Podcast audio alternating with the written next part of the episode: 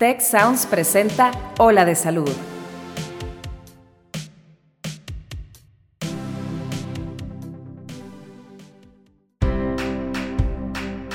Esto es Ola de Salud. Yo soy Kristen Peralta. Y yo, Marcela Toscano. Y aquí comienza tu ruta de bienestar. Hola, bienvenidos a otro episodio de Hola de Salud. Yo soy Kristen Peralta y como saben, este es un espacio dedicado al bienestar, la prevención y longevidad. Acompañándome se encuentra Marcela Toscano. Hola Marce, ¿cómo estás? Muy bien, muy contenta, Kristen. Y muy contenta también de estar reunidos otra vez en esta temporada de Hola de Salud con los mejores temas, como bien lo dijiste, para tener bienestar, prevención y longevidad. Oye, y por eso hoy vamos a platicarles un poquito, ¿no? De, suplementos versus balance nutricional. Entonces, porque pues ya sabes que muchos de nosotros siempre tomamos los suplementos no solo nada más para compensar alguna deficiencia, ¿no? Sino porque queremos ese impulso, ese push adicional en la salud como lo tomamos como preventivo muchas veces, ¿no? O a veces algunas personas refieren que se sienten proactivos después de tomarlo. ¿Tú cómo ves este, sí, fíjate que exactamente es como lo estás planteando. O sea, hay que entender de entrada que, eh, no sé, me gustaría partir de la base de que eh, Dios no se equivoca. O sea, si, si crees en Dios o en la naturaleza, en realidad, pues estamos en este planeta desde hace bastantes años.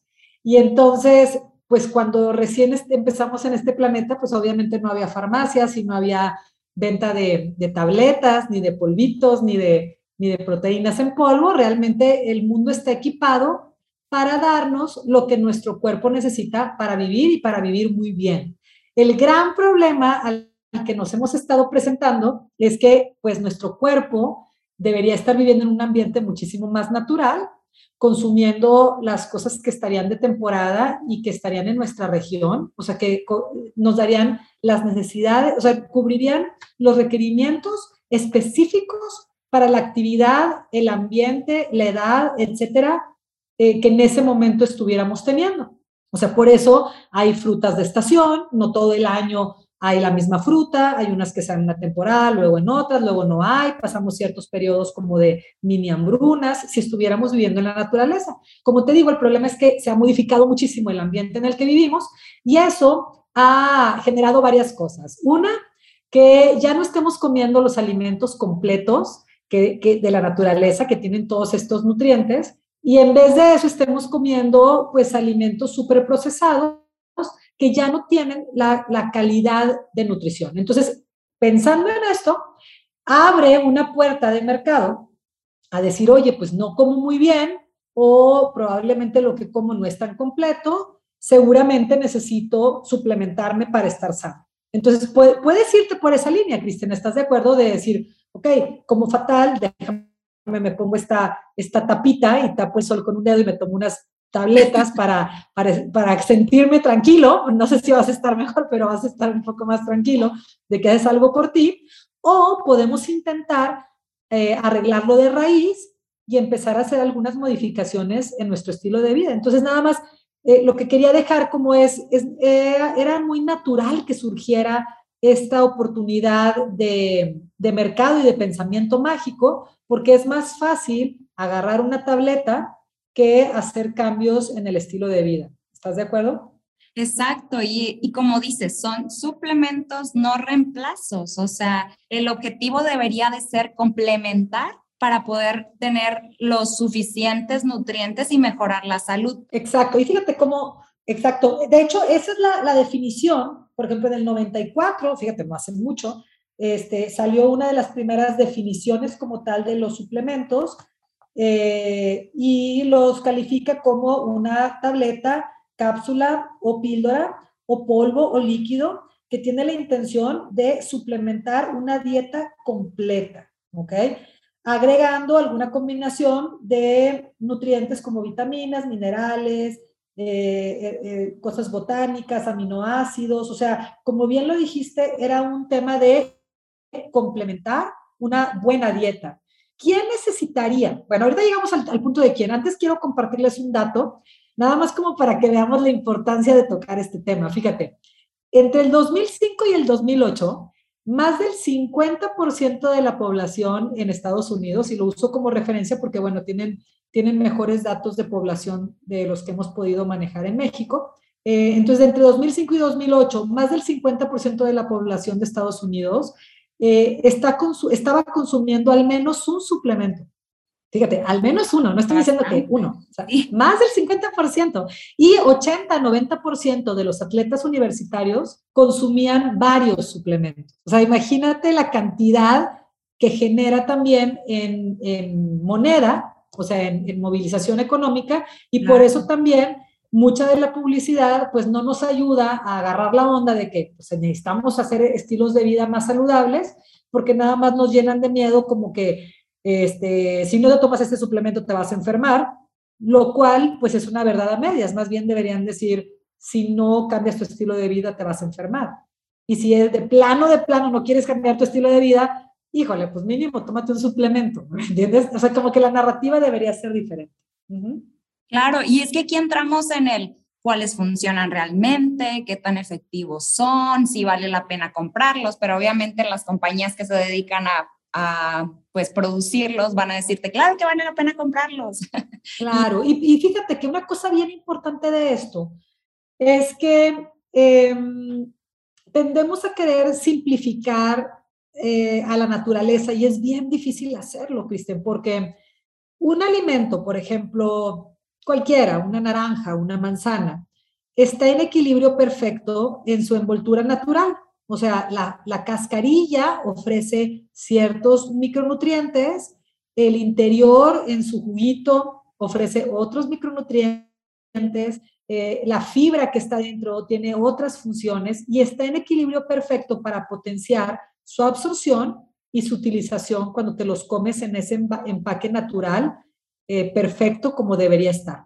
Cuando aislamos eh, elementos de un alimento no necesariamente tiene el mismo impacto positivo. Y eso quedó como muy claro, creo que lo había compartido en algún otro podcast, en un estudio que, fue muy relevante, otra vez en Estados Unidos, con personas que se habían infartado, y entonces estaban siguiéndolas para ver eh, cómo le podían hacer para que sus recaídas de nuevos infartos fueran menores. Entonces observaron que los pacientes que menos recaían eh, comían mucho, mucho brócoli. Y entonces dijeron, oye, pues el brócoli es la onda, vamos a investigar el brócoli.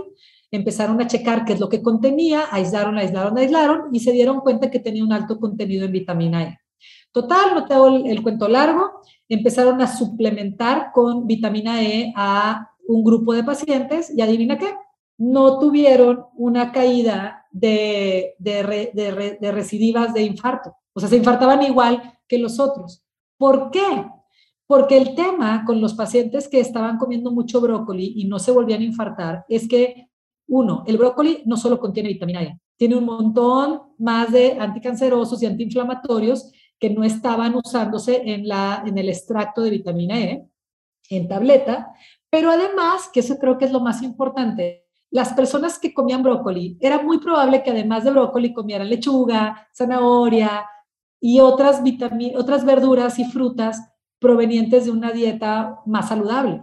Entonces, cuando ampliamos la vista y dejamos de querer ver las cosas más simples, pues nos damos cuenta que realmente eran simples, nada más que las rebuscamos y las rebuscamos para tener pues algo que coincida con nuestro pensamiento mágico de, de esta tableta va a ser el trabajo por mí. Entonces, ese es un muy buen ejemplo en un estudio muy bien hecho en el que pues quedó comprobado de que no hay una relación directa verdaderamente, o sea, no hay estudios que lo validen, que digan que hay una relación directa entre los suplementos y lo que claman los suplementos, como que van a aumentar el rendimiento deportivo o como que vas a perder grasa o vas a tener más energía, no necesariamente de una forma directa, a excepción de los suplementos que tienen andrógenos, que obviamente van... Eh, que son, ¿cómo se llama? No solo están restringidos, eh, sino que tienen que eh, tener supervisión médica y luego te sale el doping positivo si eres un atleta. Pero bueno, esos en particular a lo mejor sí pueden tener una, una relación más directa con el aumento de masa muscular, pero en general todos los otros suplementos no tienen un estudio sólido que diga que funcionan. O sea, vas a encontrar información ambigua un 30% de los investigadores van a decir que no sirven para nada, otro 30 van a decir que sirven demasiado y otro 30 van a decir, eh, pues igual y sirven, igual y no. Y es que muchos estudios, Marce, son como observacionales, ¿no? O sea, no, en realidad no están, no están así como los suplementos no están muy, muy regulados. Digo, si se sabe que causan algún, este, algún riesgo, se retiran, pero normalmente muchos están como incluso este, etiquetados como suplemento natural, ¿no? Entonces a esos no se les da tanto, no es, no es en sí como un medicamento, por ende no, este, no llevan como el mismo control, pero sí debería de ser importante para las personas que obviamente al querer iniciar con algún tipo de suplemento pudieran hablarlo primero con un experto. Que... Fíjate que sí, y, y el problema de esto que mencionas, de que se escapan a las regulaciones más, más rígidas de los medicamentos, los suplementos escapan de eso y tienen muchos problemas de seguridad cuando se empieza a estudiar los suplementos, las, las compañías que regulan, por ejemplo, la National Sanitation Foundation, sorry con mi inglés de, de, de quinta, pero pues bueno, hago lo que puedo, amigos, este, la NSF para, para que no me caiga el bullying. Bueno, la NSF es una, es una eh, sociedad no, sin fines de lucro que revisa suplementos y seguridad. Y entonces se, dieron cuenta de que tienen muchos problemas de seguridad los suplementos porque muchos tienen contaminaciones que no, que no, o sea, que no están bien hechos, no tienen calidad.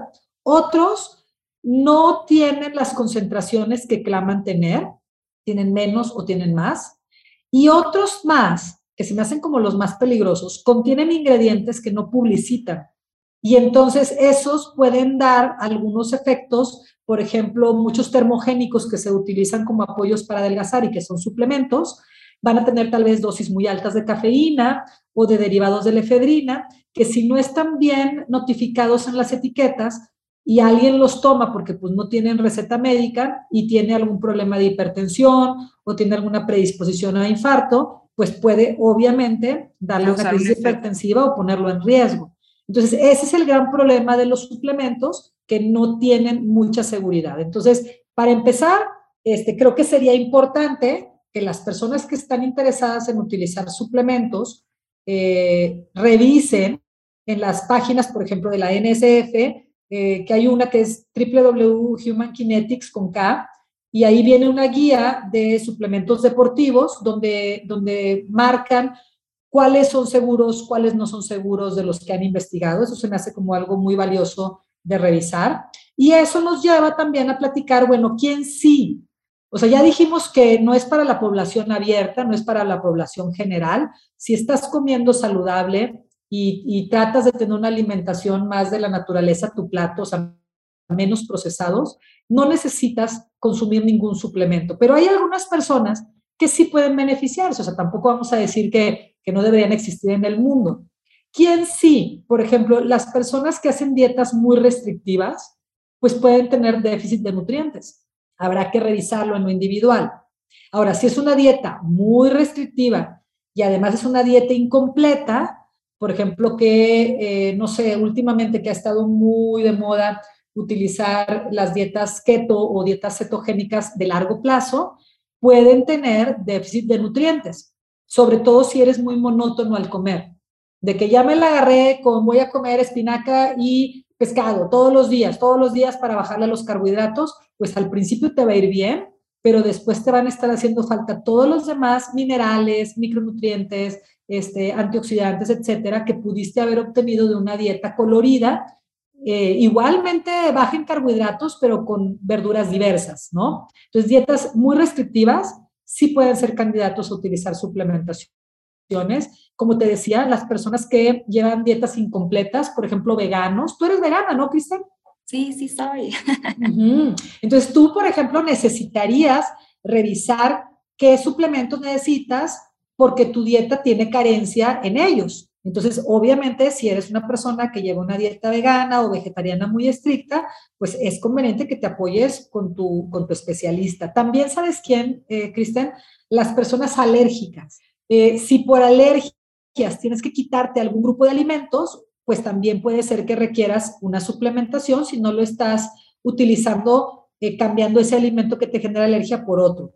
Otras personas que también se pueden beneficiar son los que tienen problemas de absorción.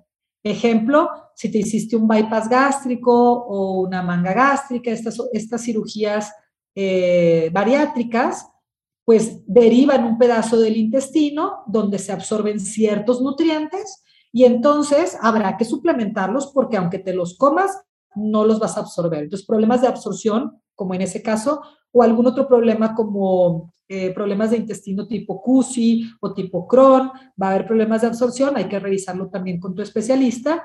Y en cuanto a deportistas, pues solo deportistas que tienen un alto volumen de entrenamiento. O sea, a ver, alto volumen de entrenamiento, estamos hablando como que de los que van a las Olimpiadas, amigos, ¿eh? No es de que, ay, bueno, hoy salí a caminar a mi perro, necesito tomarme mis suplementos. No te eches a perder la panza, no lo necesitas. Y bueno, por último, que no me gusta mencionarlo en la, en la lista, pero pues lo tengo que poner, las personas que comen muy mal. O sea, las personas que comen todo súper procesado, pues definitivamente se beneficiarían de utilizar algún suplemento, pero no es lo mejor. Oye, Marce, y las mujeres embarazadas, ¿no? Las que buscan, este, pues embarazarse también se verían, bueno, a lo mejor beneficiadas nada más de consumir pues, el suplemento del ácido fólico, o no sé si también los pacientes según su, su edad este, pueden ir... Fíjate que creo que no es indispensable, okay. sí, sí, pero sí tienes que individualizarlo. O sea, definitivamente la nutrición del bebé en formación, los primeros tres meses de gestación, es súper crítica porque es cuando se forma el tubo neural y entonces esas deficiencias de ácido fólico pues son dramáticas. Pero a, diferencia de lo que creemos, esos nutrientes el bebé no los va agarrando de lo que en ese momento la mamá come la nutrición de ese primer trimestre depende mucho de los últimos tres o seis meses antes del embarazo de la madre.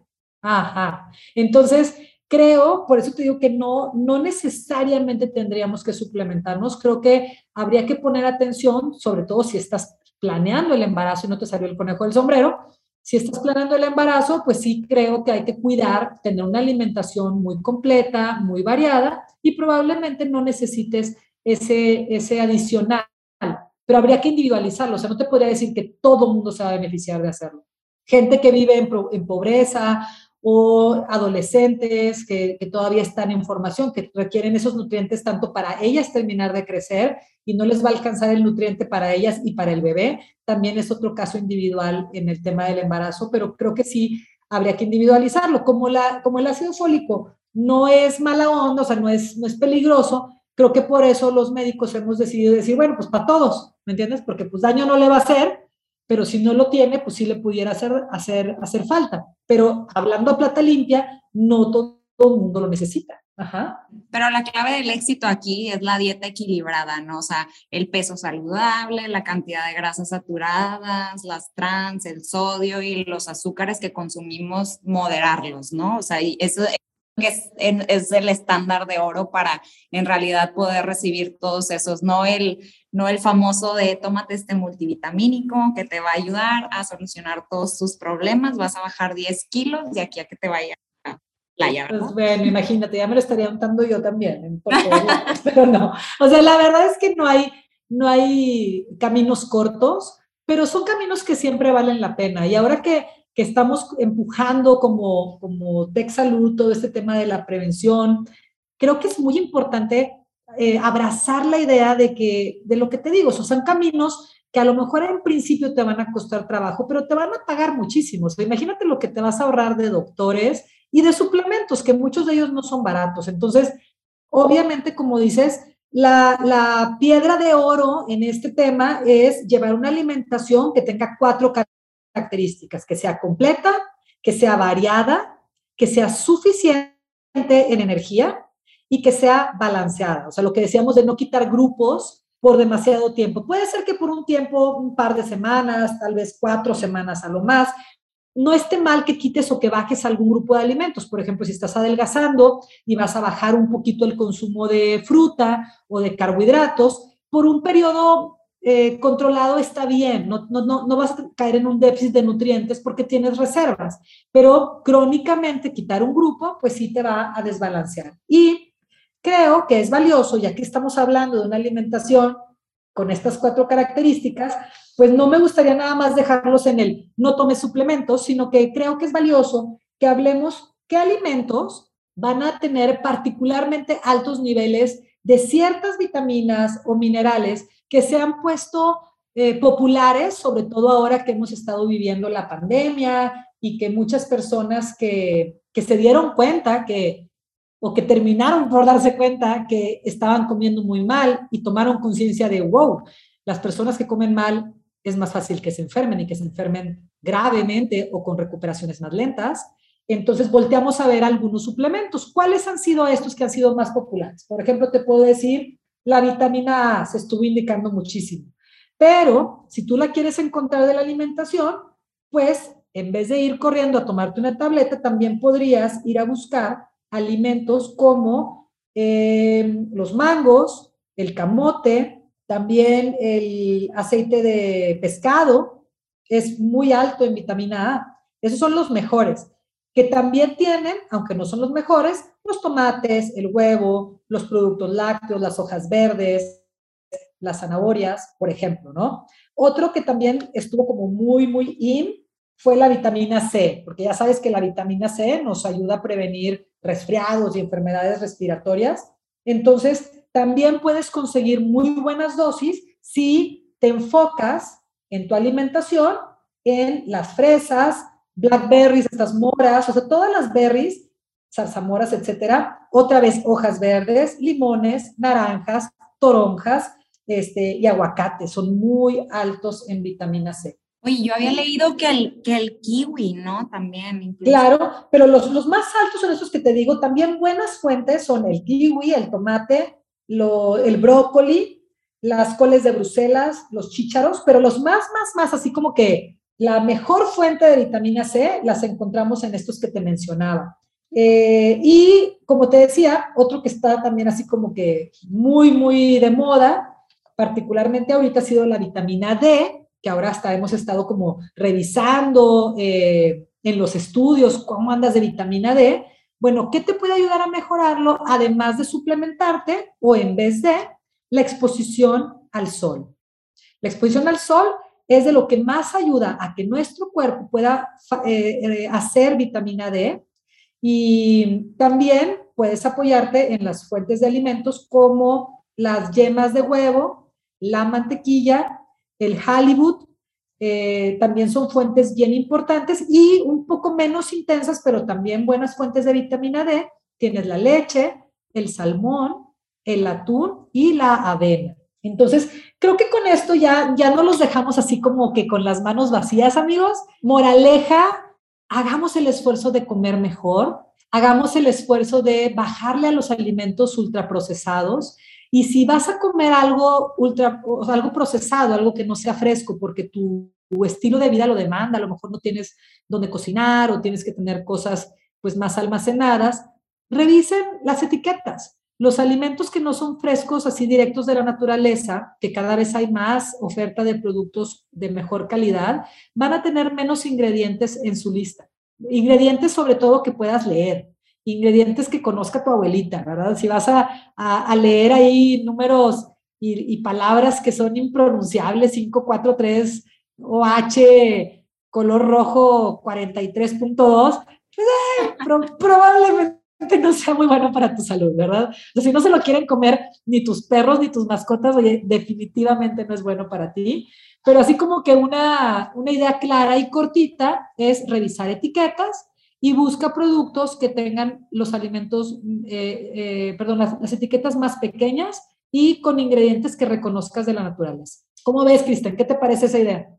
Oye, bastante bien. Y en caso a lo mejor de requerir, por ejemplo, en mi caso, de requerir algún tipo de suplemento, siempre ir con un experto que trate tu caso, pues ahora sí que esté muy individualizado para ver cuáles en realidad son los, este, los suplementos que te sugiere este, tu, tu nutriólogo, ¿no? Y aparte, como dices, es súper importante revisar la etiqueta porque, pues, aparte de que te indican los ingredientes activos y los nutrientes que están incluidos y todo, pues el tamaño de las porciones. Ya ves que muchas veces hay megadosis de este tipo de, de, productos, entonces hay que tomar eh, los valores diarios recomendados para evitar sufrir este, el riesgo de algún efecto secundario, ¿no? Y pues que nada lo que comemos, que yo creo que es lo que más trabajo nos cuesta. Es correcto, pero bueno, pues los, los, los quiero dejar con esta idea y esta reflexión de esta frase que es muy conocida en medicina, deja que la comida sea tu medicina y que tu medicina sea la comida. Amigos, pues creo que por hoy es todo. Los dejamos eh, pendientes para nuestro siguiente capítulo aquí en Hola de Salud. Me dio mucho gusto estar con ustedes y particularmente contigo, Kristen. Siempre un gusto compartir el micrófono. Ay, muchísimas gracias. Yo bien contenta de estar de regreso en la nueva temporada y pues un gustazo, Marce, como siempre. Amigos, nos vemos pronto. Yo soy Marcela Toscano con Kristen Peralta y estamos en Hola de Salud. Bye bye. Cuida tu mente. Los expertos del TEC de Monterrey brindan herramientas y consejos para potenciar una vida positiva. ¿Por qué nos es tan difícil a veces perdonar? Un programa con ejercicios y rutinas para ayudarnos a cultivar una vida plena. El perdón es una elección. Escúchalo en Spotify, Apple Podcast y Google Podcast. Muchas gracias al equipo de Tech Salud, el Sistema de Salud del Tecnológico de Monterrey y al equipo de Tech Sounds productor ejecutivo de Tech Sounds, Miguel Mejía. Asistentes de producción, María Guadalupe Monroy y Marcela Amezquita. Productores de Ola de Salud, Melissa Hinojosa, Nora Morales y Fernando Zamora. Diseño, Ángel Gómez y Daniela Solís. Postproducción, Max Pérez, Marcelo Segura y Sergio Chávez. Te invitamos a escuchar el siguiente episodio de Ola de Salud y el resto de los programas de Tech Sounds en los canales de tu preferencia.